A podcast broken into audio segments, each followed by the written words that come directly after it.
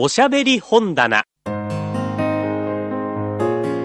の時間は福岡の RKB 毎日放送のアナウンサーによる朗読をお送りします。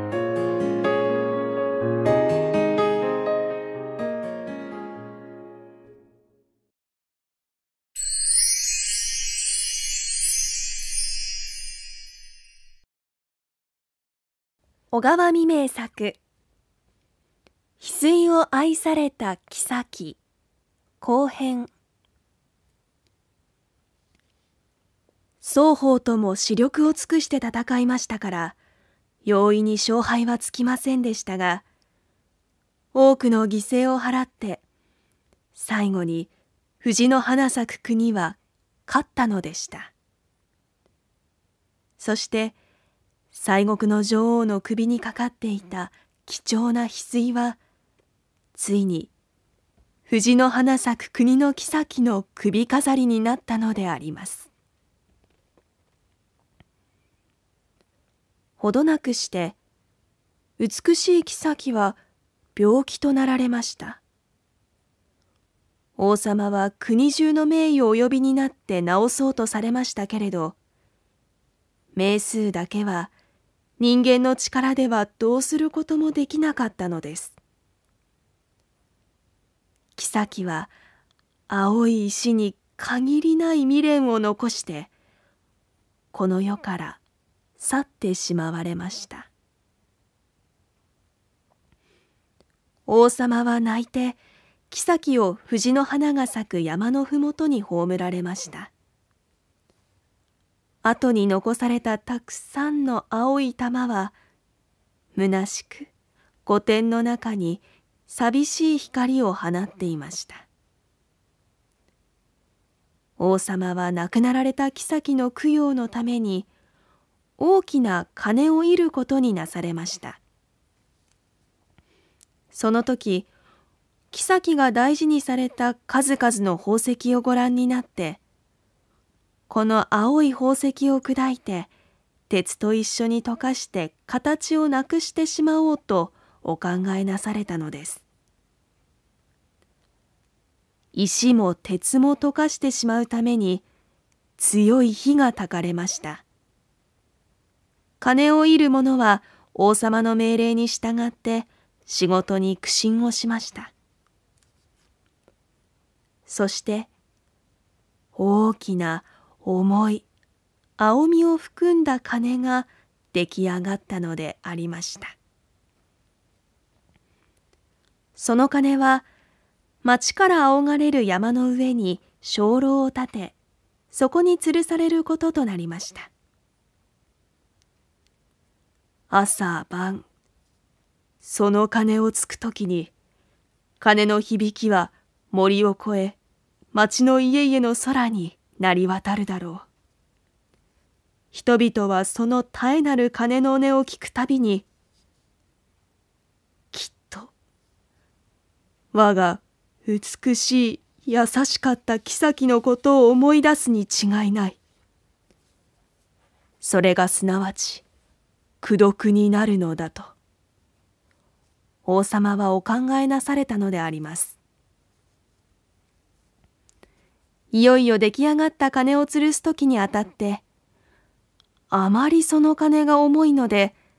どんな綱も切れてしまいました。これは、どうしたというのだろう？王様はお考えになりました。何かこれには司祭のあることかもしれない。ともすると、妃の魂がこの世に対して深い未練を持っているからかもしれない。一つ占ってもらうことにしようと思われたのです。ちょうどその頃、どこからともなく城下へ回ってきた占い者がありました。鳥のように諸国を歩いて人々の運命を占う背の低い目の光の鋭い男でした。王様の命令によってその占い者は召されました占い者は山へ登って鐘のそばに座って祈りを捧げたのでしたそしてしばらく名目していましたが初めて夢から覚めたように顔を上げると死なれたお妃の望まれるところでございます。どうか千人の若い女の髪の毛でよった綱を持って金を吊るしてもらいたい。そうでなければ決して上はかからぬとのことでございます。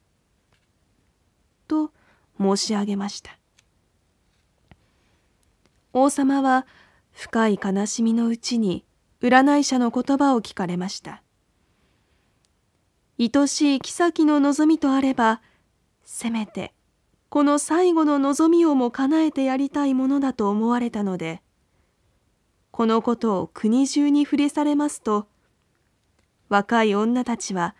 娘も女房もどうか加護に預かりたいと思って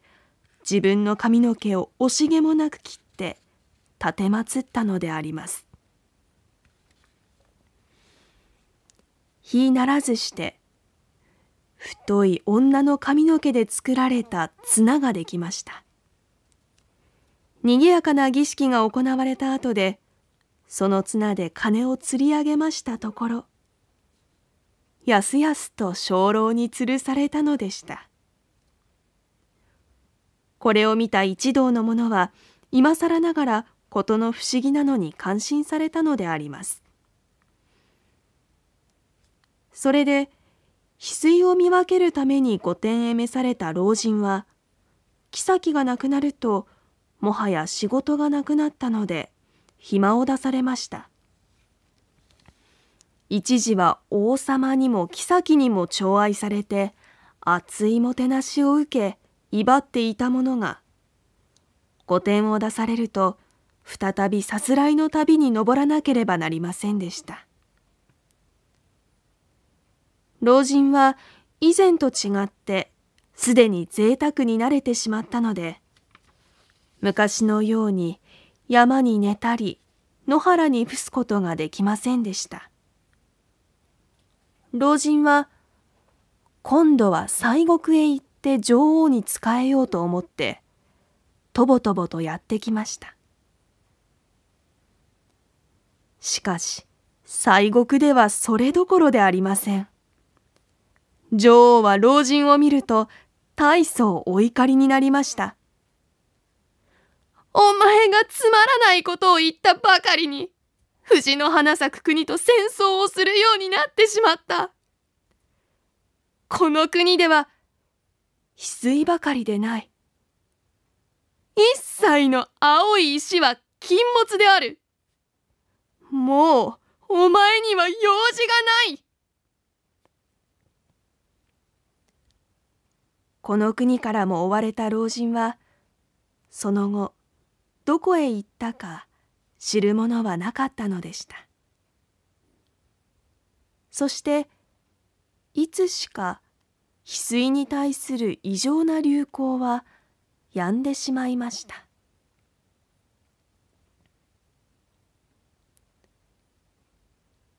その時から幾世紀は山を行く雲の流れとともに立ったのであります。麓の町は田畑となり山の上の鐘楼は昔の形見として半分壊れたまま長い間残りそこには青さびの出た鐘が雨風にさらされてかかっていたけれど誰もそれを鳴らすものがありませんでした。たまたま見物に山を登ってゆく人はありましたけれど道は草に埋もれて消えかかっていました。ただ当年と変わりのないのは初夏の頃になると藤の花がところどころ見事に咲いて山を飾っていたのでした。この鐘の中には翡翠が溶かし込んであるという話だが青い色がなんとなく底光りして見えるな。と旅人は壊れかけた鐘楼にたどり着いた時に見上げながら連れの者に話したのでした。人が山を下ると辺りは石然としました。ミツバチが羽を鳴らして藤の花の上へ集まっています。小鳥は巣を作るために鐘楼に止まって鐘を吊るしてある綱の髪の毛をつついては引きちぎってどこかへくわえて飛んで行きました。ある日のことであります。ここから遠く離れた町にあった鉄工所の主人はこの鐘が雨風にさらされているということを聞いて惜しいものだと思いました。安い値で金を買い受け人儲けしようと思ってわざわざ山へ見に来ました。するといつ落ちたものか金を吊るしてあった綱は切れて金は下に転がっていました。主人は眉を潜めて司祭に金を見分しましたがもう古い鉄はボロボロになっていて何の役にも立ちそうでなくまったく自分のくたびれ損に終わったことを知りました。